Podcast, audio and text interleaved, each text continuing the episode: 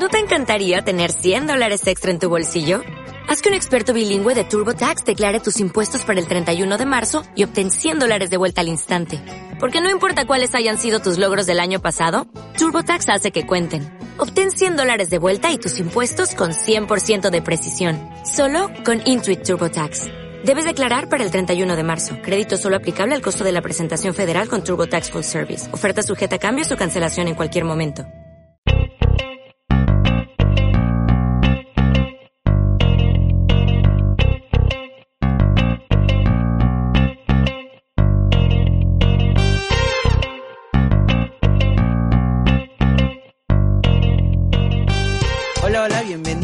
A este nuevo episodio de Sin Refrito Podcast.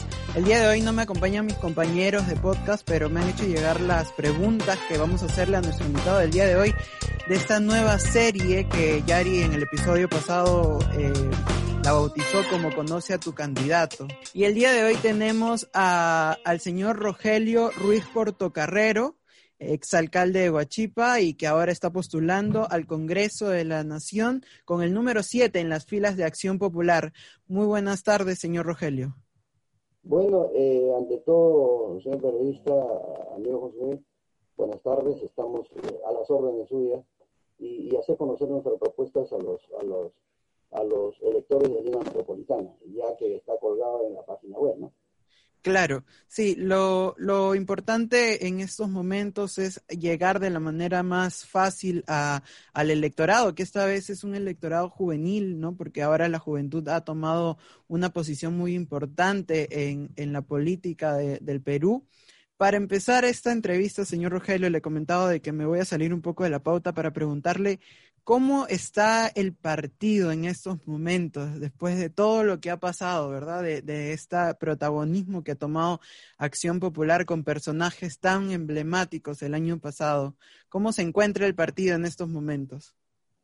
Bueno, debo decirle a sus oyentes, el partido en este momento estamos, estamos tranquilos, estamos trabajando la campaña, estamos trabajando eh, de la mano con nuestro candidato Johnny Lescano porque eh, usted sabe que Johnny Lescano es un es nuestro candidato que se ha enfrentado toda una vida al grupo de poder, ¿no?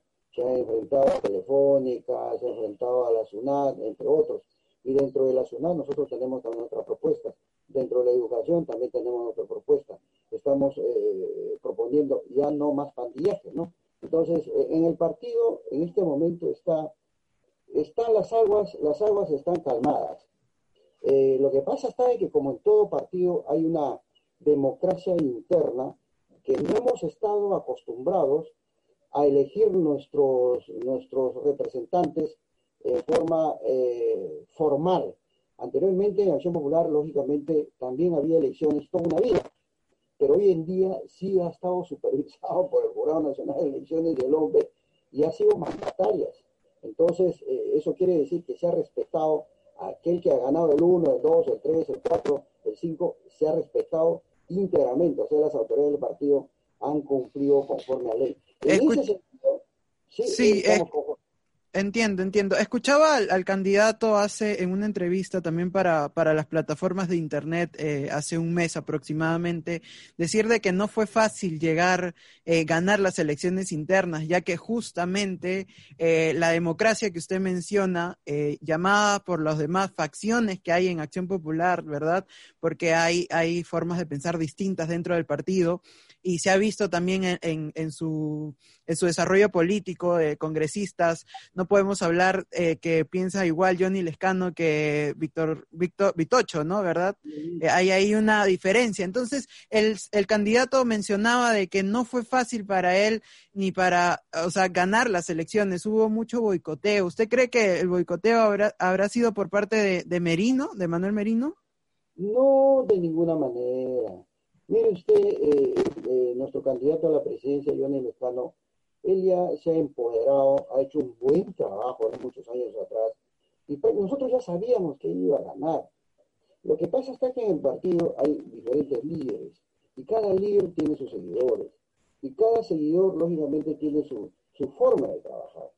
Entonces, pero lo que, lo que sí seguimos es la corriente, la ideología del partido, ese Perú profundo, de esa solidaridad, de esa hermandad, de esa unidad, ¿no? A las finales pasaron las elecciones internas y ahora todos estamos trabajando para nuestro candidato y nuestro candidato sinceramente tiene unas buenas propuestas y estamos seguros que va a solucionar el problema del país. Yo entiendo, señor eh, Rogelio, pero hay, algo que es inevitable preguntar. ¿Cómo eh, los candidatos de Acción Popular, eh, llámese presidente a la presidencia o candidatos al Congreso, tendrían que deslindar de Manuel Merino. Es, es como que una cruz que lleva Acción Popular por, por los hechos ¿no? que, han sucedido el, año pasado. ¿no? Esta asunción al mando de la presidencia, las marchas, las muertes, ¿no? Que, que sucedieron el, el 14 de noviembre. ¿Cómo, cómo usted como como candidato al Congreso se va a deslindar de Manuel Merino? ¿Cómo va a ser un, un sacudimiento para poder que, la juventud, no porque la juventud asocia Acción Popular Merino? No, totalmente de acuerdo. La juventud tiene, tiene toda la razón de reclamar. Ha reclamado en su momento oportuno. Lo que pasa está es que no se supo enfrentar ese problema. Por ejemplo, en el caso de Merino, él debió de enfrentar no arrinconarse, no estar eh, atrás. Debió de decir, ¿sabe qué cosa? Bueno, voy a nombrar una comisión de alto nivel y recibirlos a los jóvenes, él mismo en su despacho. Eso era la solución. Ahora, en cuanto a lo que fue golpe o no fue golpe, debo decirle que el Tribunal Constitucional ha sido bien claro y dijo que, no hubo golpe, ha sido democráticamente su acción, pero ha sido el mal momento, ha sido un momento inoportuno de asumir esa responsabilidad. Claro, porque el, el, presidente... El presidente Vizcarra tenía poco tiempo ya para terminar el mandato, entonces, eh, por una vacancia, por una moción de vacancia presentada por 105 congresistas, usted, eh, señor Rogelio, ¿cree que estos este, congresistas que votaron a favor de la vacancia fueron golpistas? Los que, no, no Merino, ¿ah? los que votaron a favor de la vacancia. Bueno, lo que pasa es que el plenario del partido los ha, los ha dicho que, que no se debe ir a la vacancia. Prácticamente ellos han hecho un desconocimiento del acuerdo del partido y han tomado su propia, su propio, su propia decisión. los congresistas que estaban... Exacto. Pero eso no quiere decir, mire usted, ellos también están asesorados con, con, con grandes constitucionalistas y también tengo entendido que les han expresado de que esto no es un golpe de Estado. Entonces su votación es libre, democrática, y cada uno asume su responsabilidad. Pero como le digo, ha sido inoportuno. No era el momento político de hacer este cambio, ¿no? Pero bueno, ya se dio, ya se dio, y ahora hay que voltear la página y seguir para adelante. Tenemos un buen candidato que es Johnny Lescano. Él, estamos seguros, que va a sacar adelante a nuestro país y de luego al partido. ¿En el partido político se ha pedido la renuncia de Merino? Bueno, sí, tengo entendido que sí, sí, tengo entendido que sí, pero eso tiene los estamentos partidarios, tiene sus, sus, normas, entonces eso tendría que verlo, pues en primer lugar el comité de disciplina. El comité de disciplina, tiene que haber una, una comisión que tiene que hacer su informe, entonces, pero tiene, eh, lógicamente, la otra parte, que tiene que decir, ¿sabe qué cosa? No ha sido un golpe, el Tribunal Constitucional me ha eh, la sentencia y, bueno, eso sería pues a favor de él. Pero en todo caso yo creo que acá hay una responsabilidad que ellos tienen que asumir con el tiempo, ¿no? La responsabilidad de las muertes en las marchas. No, es, la verdad, no debió de darse estas muertes de los jóvenes. no se debió esperar, ¿no? No se debió esperar, la verdad, de ninguna manera. Pero se dio y también ha habido, no tan solo de Acción Popular, ha habido otros partidos también que se han aprovechado, ¿no? La prueba está de esto, señor Josué, es de que, dado esas marchas, hoy en día la pandemia se, viene la segunda ola y muchos de esos jóvenes en este momento están haciendo cola en los hospitales. Entonces acá también hay una responsabilidad. La verdad, los jóvenes ingenuamente, ingenuamente eh, quizás han, han acudido a esta marcha, pero de por medio está pues la pandemia Entonces, eso también es otro problema que hay que analizar. ¿no? creo que ingenuamente, señor Rogelio. En realidad yo no fui a las marchas por justamente por cuidado de la pandemia, pero créame que, que la juventud está cansada de tanta corrupción, ¿no? Y, y, y sobre todo de que se burlan en nuestras caras y, y hacen lo que quieren con, con, el Estado y con el dinero y, y, nos, y se ha visto tantas mentiras con respecto a las muertes eh, de la pandemia, eh, a la falta de, profesionales en, las unidades de cuidados intensivos, no ha habido una correcta, un correcto plan con respecto a la, a la focalización y al, y al plan para poder descubrir quiénes son los, los que tienen el virus y poder hacer un cerco epi, epidemiológico. Entonces, todo esto eh, era, era la impotencia que llevaban muchos jóvenes. Sí entiendo de que muchos, muchos, hay, hubieron muchos que se aprovecharon aprovecharon de las marchas, muchos partidos políticos y muchos también este, pensamientos, ideales y, y eh, grupos pequeños, pero créame, señor Rogelio, que en la mayoría había muchos jóvenes que estaban indignados de la corrupción y, quería, y querían eh, que se les escuchara. Usted dice, el señor Merino debió escucharlos, debió recibirlos en su despacho. Fueron cinco días de marchas que el señor Merino, incluso ni siquiera su premier sabía dónde estaba. Sí, sí desde ya le digo, no era el momento político que Merino asume la, esa responsabilidad de ser presidente. Ahí había un error político. Eso estamos totalmente, creo que de acuerdo. Pero que también se desvirtúa de que no hubo golpe, porque el Tribunal Constitucional ha sido claro y conciso. Pero debo decirle algo. Este problema no nace hace dos años. Nace desde el momento que se ha elegido a un presidente a un presidente que sinceramente no tenía las, la capacidad de, de, de, dirigir a un país. Entonces, desde ese momento, eh, y muchos nosotros, y muchos los jóvenes también, eh, lo han seguido a PPK, a PPK. Claro. Desde el, momento, desde el, momento que se ha elegido a PPK, nace el problema. Por eso está de que ahora, señor Josué, no debemos de dar un salto al vacío. El salto al vacío ha sido justamente la elección de PPK y PPK, la verdad, no tenía ni equipo todavía para gobernar el país. No tenía ni siquiera los técnicos para, para dirigir una institución de cada pliego. Entonces, ahí nace el problema. Por eso le digo, el salto al vacío que se dio con PPK, el electorado, ya no debe repetir. Debemos de saber votar y elegir a quién es el ideal. En este momento creo que lo ideal para mí, para mí es Johnny Lescano. Y les pido que reflexionemos, ya no intentemos de probar tal o cual, porque la verdad, tal o cual candidato.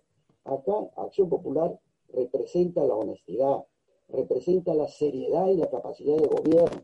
Y es, la, es el único partido que estamos seguros que está capacitado para gobernar nuestro país. Pero vuelvo a insistir, ya no probemos, ya no nos equivoquemos como elector a elegir a un presidente. Eh, mencionó acerca de, del gobierno, de la elección de PPK. Al fin fue una elección democrática. ¿No cree usted que el problema fue que PPK fue a, a asumir el cargo de presidente de la nación sin una bancada, con un Congreso que en su mayoría era una bancada fujimorista? ¿Cree usted que ese fue el, pro, el problema o simplemente el haber elegido a PPK? No, haberle, haberle elegido a PPK Acá, o sea, los fujimoristas no tuvieron, no, ellos no. Acá, mire, usted le voy a decir algo, con la, la poca experiencia que tengo. Acá quien dirige el, el, país es el presidente de la República. Pero vimos un Congreso bien obstrucción. Vimos un Congreso que estaba muy en contra de. Y quien, quien fiscaliza y da las leyes es el Congreso. Mire usted, acá ha faltado muñeca, así se lo muñeca de PPK. Ha faltado interlocutores válidos en el Congreso, que tengan cierto nivel de, de, prestigio para llegar a cada una de las bancadas. Eso ha sido el tema. Yo creo que, mire usted, se dice, por ejemplo, que, el, que, que los congresistas ganan mucho. Sueldo de un congresista no supera los 22.500, no supera. Pero sin embargo, un ministro, ¿cuánto gana? ¿Cuánto gana? 42.000 soles. ¿Cuánto gana, por ejemplo, el cardenal? 32.000 soles. ¿Cuánto gana un viceministro? 28.000 soles. ¿Cuánto gana el presidente de, de, de, de Petroperú? 60 mil, 70 mil soles. Entonces, eso por ahí también se ha ido creando enfrentamientos y el Congreso no supo defenderse. Entonces, ¿qué es lo que pasa? Por eso le digo, se ha estado buscando enfrentamientos por enfrentamientos, pero sin buscar ninguna solución. Ahí PPK lo que ha tenido que hacer eh, eh, buscar una, una, conciliación entre los partidos eh, del Congreso, diferentes bancadas, que era el Fujimorista, que era la mayoría, pero debió de responsabilizar al, al Fujimorismo. Decir, oiga, necesito estas 10 leyes, y si no salen estas 10 leyes, ustedes van a hacer lo que van a, fracasar mi gobierno y va a fracasar el país. Entonces, eso, eso lo ha faltado a él. Y la verdad creo que ha sido el mismo cansancio también y también de su propio equipo. Señor Rogelio, ¿usted cree... Sí, ¿usted cree o, confía en las encuestas? Bueno, le voy a decir, las encuestas a veces eh, eh, son mm, dirigidas, se lo digo con honestidad, son dirigidas otros son profesionalmente hechas, ¿no? Bien planificadas, bien realizadas en el campo. Por ejemplo, debo decirle que a mí tengo, tengo, tantos años, nunca me han encuestado, ¿no? Entonces yo hubiera querido que a mí me encuesten, pero nunca. A mí tampoco, nunca me han preguntado. Mire usted, ya, usted, usted, mire usted, usted mismo está dando la razón.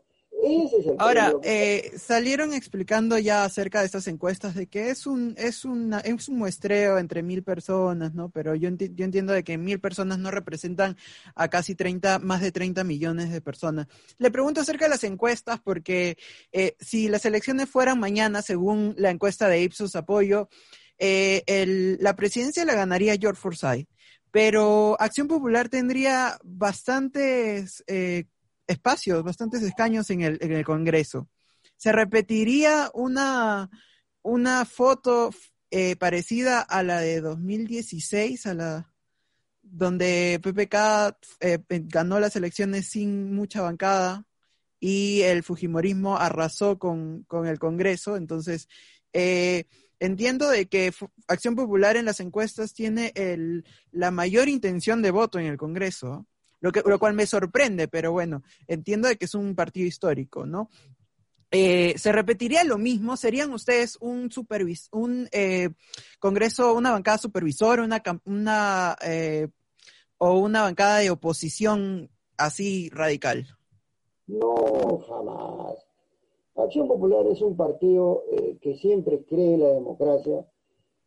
Acción Popular es un partido que le gusta la concertación hablar, hacer, hacer ver nuestro punto de vista en el diálogo. Acción Popular, si llegara a tener la mayoría en el Congreso, jamás va a estar en ese, en ese lado de, la, de, enfrentamientos. No, no. Lo que, lo, que nosotros vamos a buscar es para mejorar nuestro país. ¿Qué podemos hacer con los jóvenes? ¿Qué podemos hacer con los pandillajes? Mire usted, esta pandemia, con la pandemia hemos perdido más de, más de 7 millones de puestos de trabajo. Entonces, ¿qué cosa es lo que debemos hacer frente a esto? La micro y pequeña empresa, amigo periodista, es la que genera mayor trabajo, mayor trabajo, el 90%, 95%. Y mire usted lo que está pasando. A la micro y pequeña empresa, la SUNAT prácticamente lo tiene, lo tiene eh, entre el filo de la navaja, lo para controlando, lo para fiscalizando, lo para sacando. Pero, sin embargo, es el que más puestos de trabajo da. Entonces nosotros tenemos propuestas para eso. Por eso digo, nosotros, de ser la mayoría, vamos a llegar para trabajar para el bien de la juventud, el bien del país, el bien de los niños abandonados, el bien de la tercera edad, el bien para la seguridad, el bien para la salud, el bien para la educación. Entonces nosotros no vamos a estar con, con estas eh, dime y direte, porque la verdad, eso ya eh, la historia lo dice, está totalmente detallado que nos ha hecho mucho daño. Nosotros no vamos a hacer eso. Quien salga como presidente, vamos a, trabajar de la mano. Pero el presidente para usted, para mí, señor José, es el doctor Lestán. claro, no le pregunto porque en realidad este se, se tiene mucho miedo a que se repita lo, lo, de este último congreso, ¿no? La mayoría también fue de acción popular y, lastimosamente hubieron malas decisiones, ¿verdad? Entonces, por eso le pregunto. Ahora, usted ha mencionado acerca de, los puestos de trabajo. Eh, eh, estuve leyendo acerca de, de sus propuestas, ¿no? Eh, ¿Me podría explicar brevemente acerca de la jubilación y la liquidación justa? Ya, Sí, efectivamente. Mire acá hay diferenciaciones en el, empleado público y privado. En el trabajador, en el trabajador público hay una injusticia tremenda. ¿Qué es lo que pasa? En este momento, por ejemplo, renuncia, hasta diciembre del año pasado, renunciaba un trabajador con 30 años de servicio, su básica, su básica era 50 soles. Con esos 50 soles, si usted se iba con 30 años, su CTS era, su compensación por tiempo era 1.500 soles. 1.500 soles. ¿Usted cree que eso es justo? No es justo. El otro tema, en cuanto a la, jubilación, si ese técnico ganaba 1.600 soles, después de, en, actividad, pero cuando se va como, como jubilado, ¿cuánto es su pensión? 530 soles, ni siquiera para cubrir los servicios. Entonces nosotros lo que estamos planteando, señor periodista, es que se dé CTS de su sueldo del monto total. O sea, si gana 1.500, en 30 años sería 45.000 soles. Con esos 45.000 solcitos tiene tranquilo para hacer un pequeño negocito y poder ayudarse. Porque el margen de vida del peruano son 80 años. 70 más 10 años, prácticamente estaría, ¿qué le digo?, sobreviviendo. Pero su pensión es el problema. Vamos a, vamos a, vamos a solucionar el CTS, pero el problema va a ser su pensión. Entonces su pensión, como le digo, de 1.600 su pensión es 520, 514 o 430. Ese es el promedio. Ese es el promedio. Entonces, ¿usted cree que va a vivir con esos, ese, ese pensionista, va a vivir con, ese, con esa pensión? No. Nosotros estamos proponiendo que se vaya como pensionista con su último sueldo. ¿Por qué? Porque ese último sueldo, señor periodista, está totalmente presupuestado por el MED. O sea, eso quiere decir, si usted como pensionista gana mil soles, por ejemplo, esos mil soles está presupuestado por 12 meses. Por 12 meses. Entonces, para efectos de pensión también se debería hacer igual.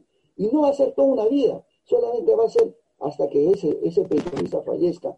Porque el día que fallece, termina su pensión. No va a ser una cédula viva. O sea, eso quiere decir, si, si ese, ese pensionista muere a los 80 años, muere su pensión. Muere su pensión. ¿Esto es para trabajadores públicos?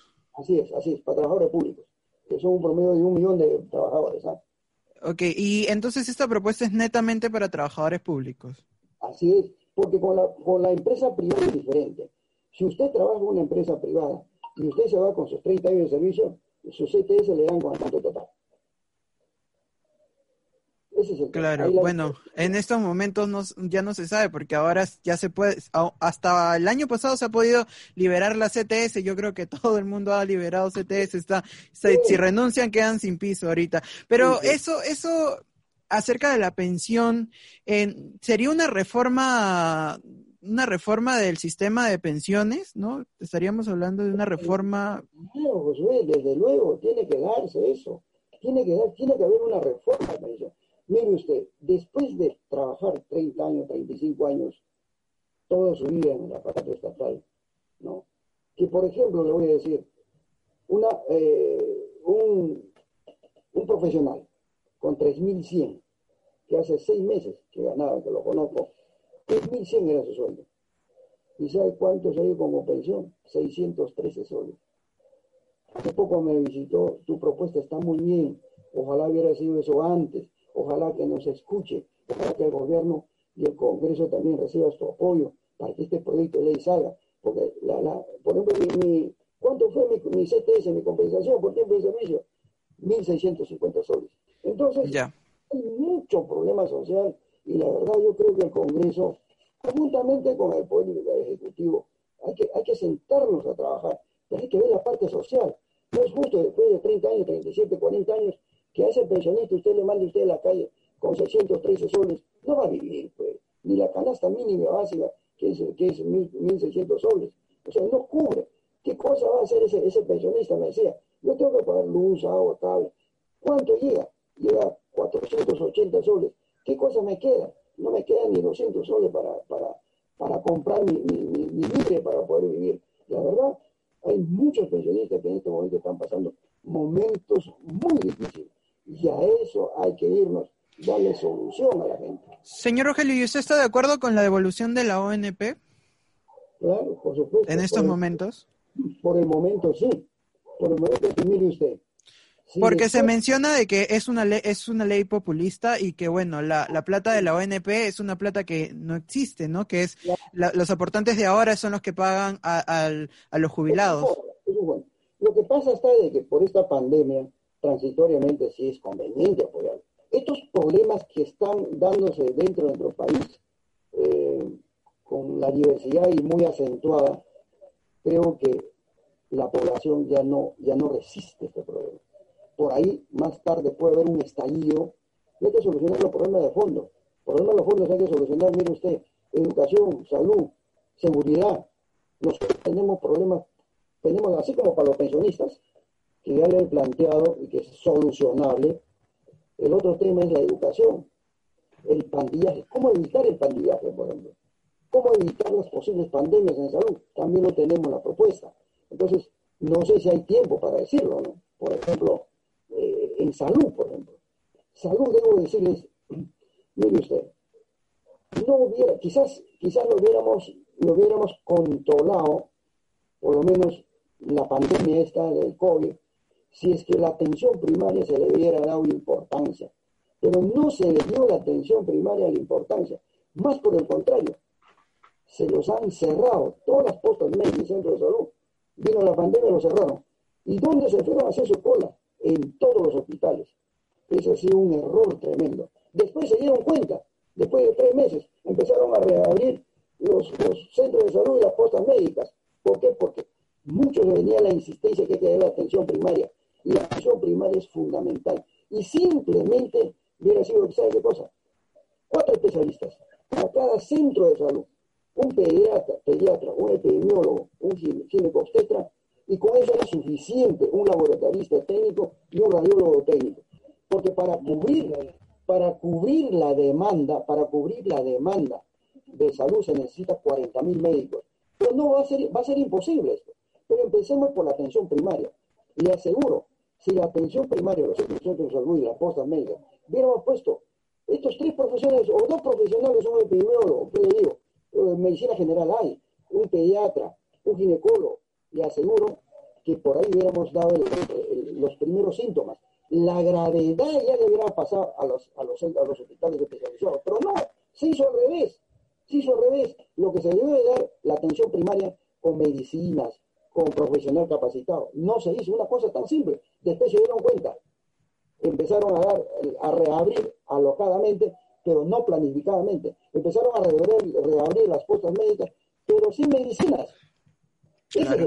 Ah, y sobre todo de que hubiera, hubo bastantes meses en las que se desatendió las otras enfermedades patológicas, ¿no? Y no, no, este, yo, bueno, yo hasta ahorita sigo esperando una cita médica, ¿no? En salud, entonces imagínese. Tiene razón, pero nosotros tenemos una propuesta para decirlo.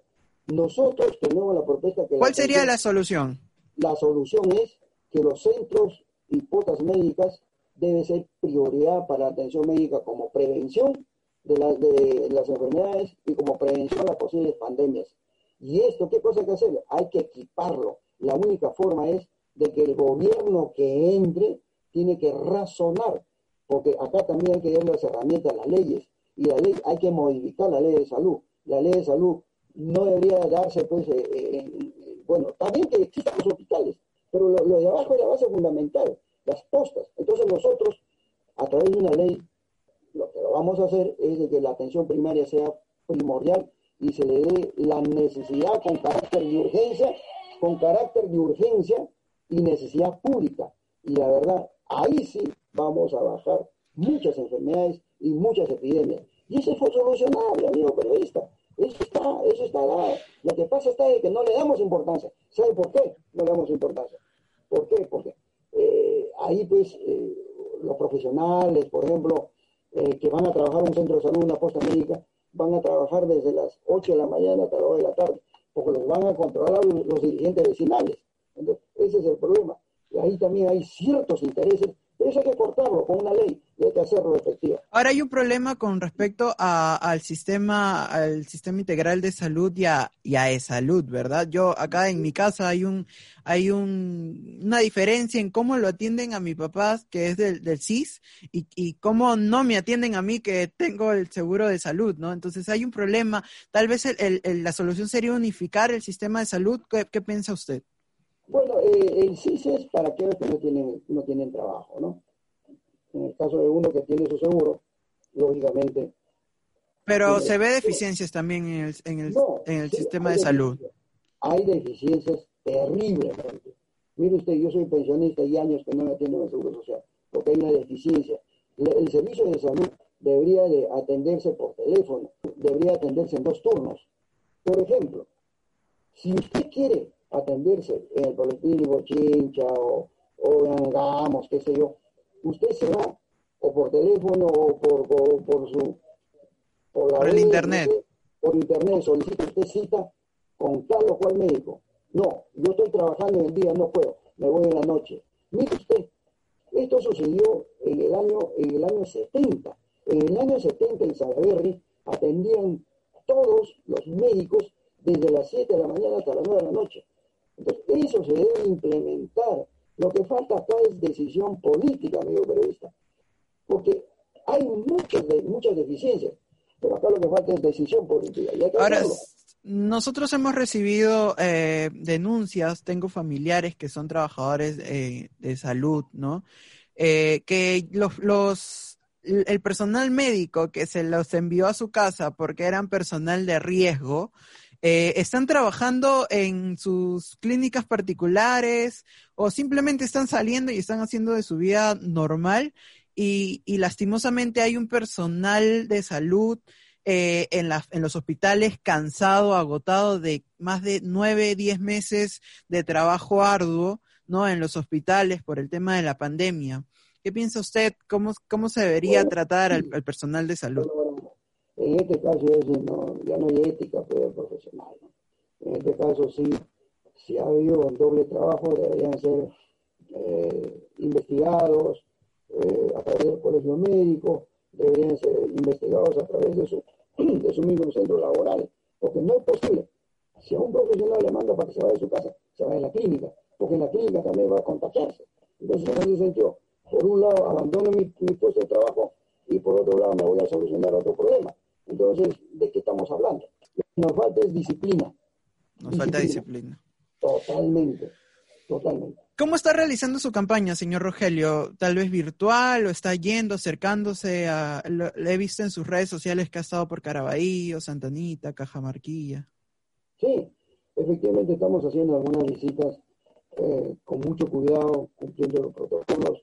Estamos visitando eh, a, muchos, a muchos distritos por ejemplo, este sábado me toca ir a San Luis, el próximo domingo de igual manera, el próximo sábado también, y los demás días de la semana también. Pero lo estamos haciendo dando a conocer nuestros, nuestras propuestas de trabajo.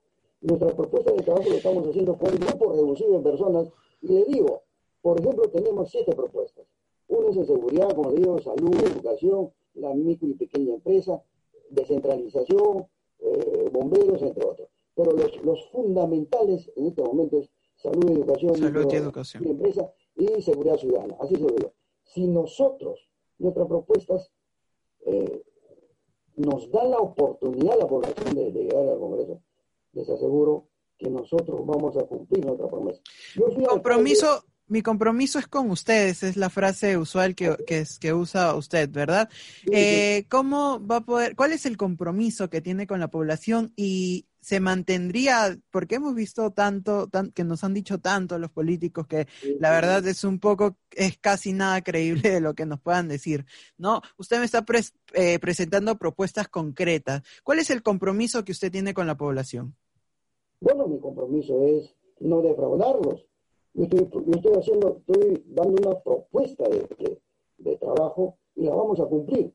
Yo hace cuatro años, amigo periodista, he sido alcalde de Santa María Chipa y hemos ofrecido, mire usted, hemos ofrecido una cuna municipal, y esa, perdón, esa cuna municipal, vía convenio con el MINDES, fuimos calificados la mejor cuna del país y fuimos premiados. El otro, hemos, hemos ofrecido sembrar 5.000 arbolitos, hemos sembrado más de 6.000 arbolitos. Hemos ofrecido la digitalización de Santa María de Chipa, hemos sacado la ley por interés nacional, hemos hecho gestiones, amigo periodista, siendo un centro poblado por más de 400 millones de soles. Mire usted, todo lo que hemos ofrecido, que hemos cumplido. Más de 70 millones entre avenidas y pistas en este momento están en ejecución. Creo que ya debe terminarse de acá a uno, unos dos meses. Dentro de unos seis meses se debe hacer el enrocado del río Baicoloro por el valor de 330 millones de soles que vía convenio que han hecho de país a país, lo va a hacer Gran Bretaña. Después hemos hecho las gestiones, 22 millones para que se apal concluya con el agua del desagüe en Santa María Bachipa. Con eso se va a concluir el 100%. Fíjese, la propuesta que hemos hecho, la gente que me conoce, lo he cumplido y lo vamos a cumplir también de llegar al Congreso. Nosotros no lo vamos a defraudar. Con nosotros no va a ser un salto vacío. Nosotros vamos a estar con ellos. Los proyectos de ley le vamos a dar a los vecinos para mejorarla. Entonces, como le digo, nosotros la garantía tenemos la experiencia que tenemos. Nosotros no vamos a irnos a aprender, amigo Josué. No, vamos a sentarnos de frente a trabajar y a solucionar eh, los problemas del país, del país y hacer realidad nuestras propuestas. Por ejemplo, mire usted, ¿qué estamos ofreciendo, por ejemplo, para seguridad? Para asegurar, usted sabe que tenemos más o menos entre, entre 170 mil policías. Y, y según los, tenemos 32 millones. Por cada 300 habitantes debe haber un policía. Eso quiere decir que debemos de tener cerca de un millón de policías. Entonces, esa es, una falencia que tenemos. Entonces, ¿qué estamos ofreciendo nosotros? Que haya un patrullaje integrado. O sea, la ley de seguridad ciudadana hay que corregirla. Hay que decirle, señor, el patrullaje integrado tiene que funcionar las 24 horas conjuntamente con el policía y el carro de serenado de la municipalidad. Y aquellos que no lo tienen, bueno, habrá que trabajar con la Junta de Vecinales. La otra propuesta que estamos haciendo para seguridad ciudadana es, mire usted, los licenciados que salen de las Fuerzas Armadas, que son chicos que tienen quinto de media. Entonces, esos chicos ya tienen una formación militar, una formación castrense. A estos chicos les aseguro, con seis meses de capacitación intensiva, se podrían incorporar a la policía. Entonces, la falencia de policía sería inmediata en seis meses. Pero no tan solamente hay que decir a los recién egresados, sino también habría que ampliarlo hasta los 35 años de edad. Le aseguro que eso sería una mejora en el servicio de seguridad ciudadana. Pero aparte de eso, estamos ofreciendo algo más. Aquel extranjero, mire usted, aquel extranjero que comete un delito debería ser inmediatamente deportado a su país sin derecho de retorno al país. Y las fronteras, las fronteras donde es, este, es el escape que hay de las fronteras, se debe estar, eh, debe estar resguardado por las Fuerzas Armadas, pero, pero ahí con batallones para que de esa manera haya seguridad. Pero aparte de eso, estamos ofreciendo también para seguridad y que es factible, factible hacerlo. Mire usted, señor periodista, hasta que tengamos la cantidad de policías, por cinco años o cuatro años, las Fuerzas Armadas de patrullar en las noches, desde las seis de la tarde hasta las seis de la mañana fundado y dirigido por la Policía Nacional. Entonces, ahí vamos a, vamos a, menguar justamente los problemas de seguridad que tenemos. Entonces, esas son las propuestas. De igual manera, también tenemos la propuesta en, en, la educación. En la educación. Bueno, ¿qué es lo que está pasando en la educación? Mire usted, tenemos más de 100 colegios tecnológicos secundarios que, que son elefantes, no funcionan. ¿Por qué? Porque no hay decisión política no hay cambio de currícula. Entonces nosotros, ¿qué cosa estamos solicitando? Estamos solicitando que se, que se reinicie el colegio secundario técnico. ¿Esto qué cosa quiere decir?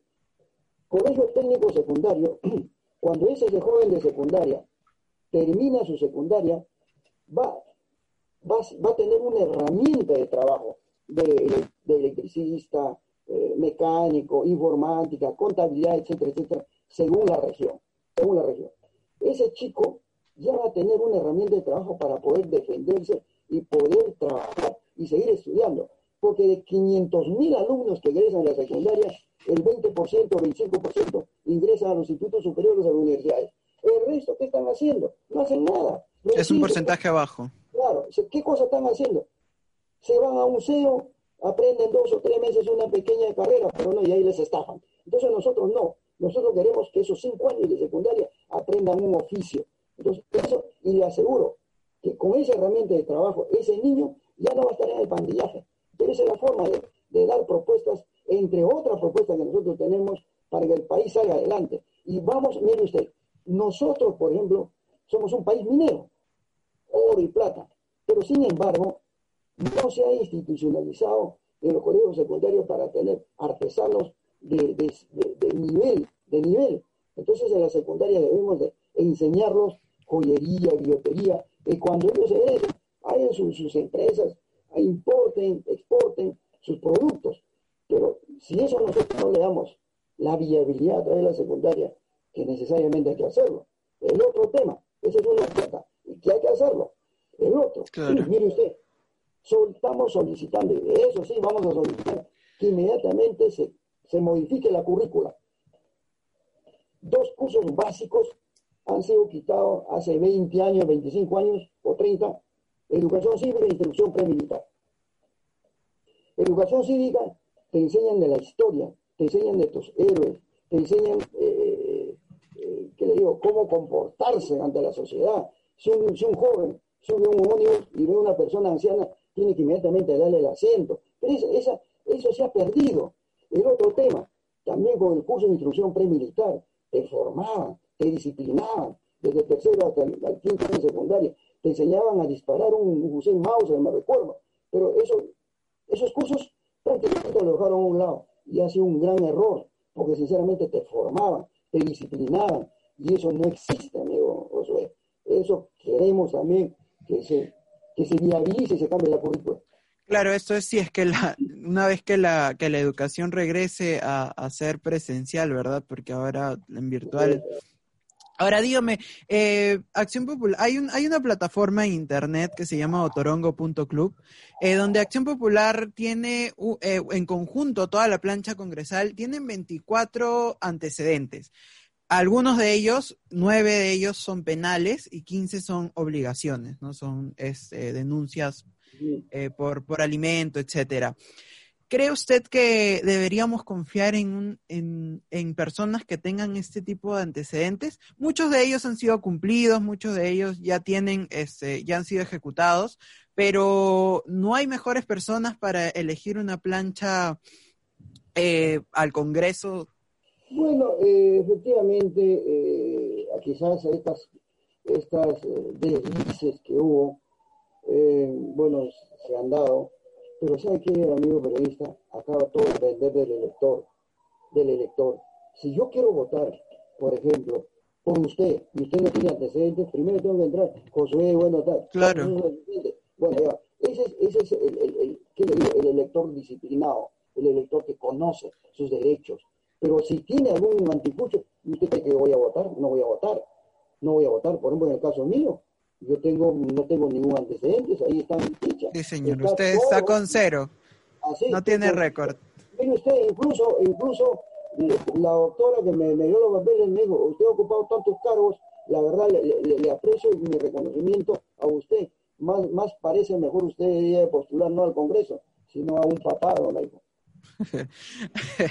hay, hay, hay, muy buenas intenciones con respecto a las propuestas eh, de educación. Yo siempre he pensado de que la educación no solamente nos eh, es una solución, sino que también nos evitaría bastantes problemas. Es una solución a largo plazo, pero evita bastantes problemas sociales. Dígame, señor Rogelio, ¿quién está financiando su campaña?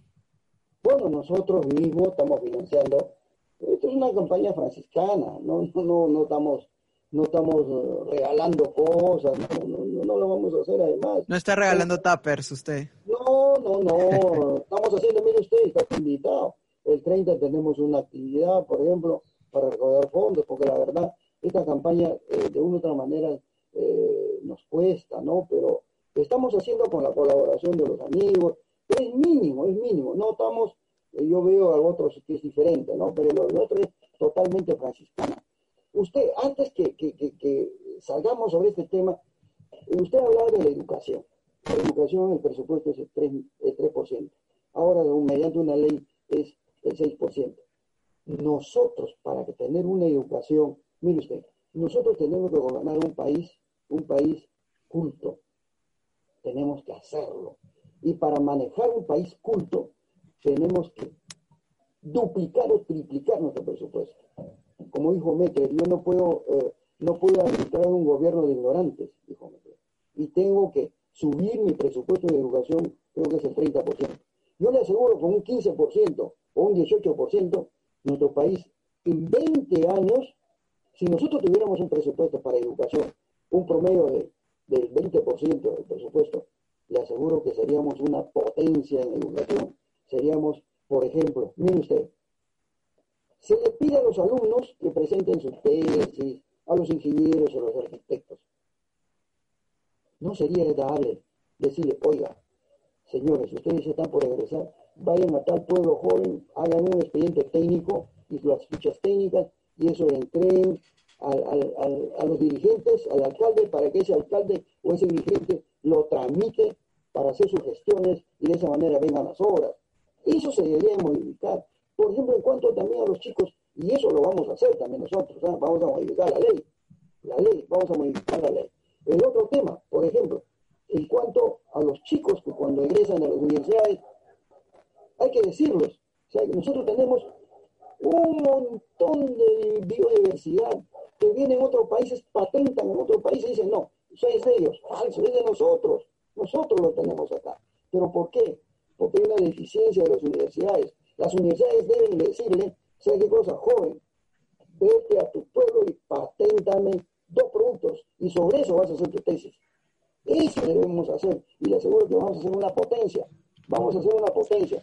Pero no se está dando. Por eso le digo, mire, mire, amigo José, lo que queremos es que el electorado a Acción Popular le den una oportunidad. Esa oportunidad nosotros no la vamos a desaprovechar, así se lo digo. Vamos a trabajar duro, duro, para que el país salga adelante. Y con el escano al frente, de la mano vamos a trabajar pueblo, gobierno eh, y diferentes estamentos de gobierno. Vamos a trabajar de la mano. El otro es descentralización. Hay otro tema, hay otro tema que también es ¿por qué están atrasados los pueblos lejanos? Porque la descentralización verdadera no se da, amigo. Sí, entiendo, señor Rogelio. Ya nos queda poco tiempo. Quería hacerle una consulta. Usted sí sabe cuánto es el sueldo mínimo en el, en, el país, ¿verdad? 930, ¿sí? Ok, y, y sí sabe lo que es el Ministerio Público, ¿verdad? Usted ha estudiado Derecho. el encargado de, investigar pues, los Ok, no, sí, lo que le pregunto esto porque han sido, ha sido noticias que han habido candidatos que no, que no saben ni siquiera cuántas comisiones extraordinarias hay en el Congreso, no saben qué es el Ministerio Público. Señor Rogelio, para terminar, ¿haría usted algo para hacer, acelerar las investigaciones hacia la, la, Policía Nacional, ¿no? Las investigaciones para, para que se descubra quiénes son los responsables de la muerte de las marchas. Bueno, claro, por supuesto que sí. Mire, acá usted sabe que el delito para investigar conforme ley es el Ministerio Público. Al Ministerio Público hay que darle las herramientas, las, herramientas. Y el que sanciona de acuerdo a la investigación es el juez. Entonces el juez ahí dice, de acuerdo a, su, a la falta, a los delitos, aplica la ley. Entonces en este caso el Ministerio Público es la encargada de hacer la investigación conforme a ley es la encargada, no hay otro estamento. Entonces, son ellos, son ellos que hay que hacerlo. Entiendo. Señor Rogelio, ¿cuál sería el mensaje final para el electorado? Bueno, yo quiero decirles al electorado, amigo Josué, en primer lugar, que confíen en Acción Popular. Que confíen en Acción Popular porque Acción Popular tiene un patrimonio. Su patrimonio es la honestidad. Esa honestidad lo representa Fernando Belaún de Terni. Y esa honestidad está en nuestro candidato y de nosotros. Por eso este, este, este 11 de abril, marquen las lámparas de Acción Popular y marquen el número 7 de Rogelio Ruiz, que me voy como congresista de Lima, y que tenemos propuestas serias. Y no tan, solamente hemos dictado, ¿qué le digo? Siete propuestas. Tenemos, tenemos cinco propuestas más, como por ejemplo tenemos para el artesano, tenemos para los niños abandonados, para los, para los de la tercera edad que están abandonados, sino hay, el rol del Estado no está cumpliendo y eso hay que hacerlo. El joyero, mire usted, que no está en otro plan. Mire usted, nosotros somos un país minero, oro y plata, ¿no? Tenemos, pero ¿qué es lo que pasa? Sin embargo, un artesano se va a comprar su, su orito de un cuartito o medio kilito y eso lo trabaja una semana. Se terminó. No puede ir a comprar más porque ya se cumplió su, su cupo. Usted cree, pero sin embargo a los extranjeros sí le, venden el oro que tiene. Es, esa desigualdad se debe, se debe terminar. No puede ser de que el, joyero, mire usted, el joyero pueda competir con el extranjero, no puede hacerlo, pues. Entonces nosotros tenemos que darle esas, esas herramientas, esas herramientas a través de una ley. Hay que modificar la ley, sí hay que hacerlo, pero para esto, para esto necesitamos un, un gobierno sólido, un gobierno honesto y un congresista honesto. Por eso les pido su respaldo y marquen el número 7 Muchas gracias, señor Rogelio. Ha sido una entrevista larga, extensa, con bastantes propuestas interesantes. Hay muy buenas eh, intenciones, ¿verdad?, del partido político. Eh, bueno, llegamos al final. Este ha sido un capítulo más de esta serie, Conoce a tu candidato. Yo soy José Mendoza y recuerden que esta entrevista la pueden ver en nuestras plataformas digitales de audio, como son Spotify, eh, Apple Podcast y también en nuestro canal de YouTube. Muchas gracias, señor Rogelio. A ustedes, señor Gracias. Nos vemos. Hasta luego.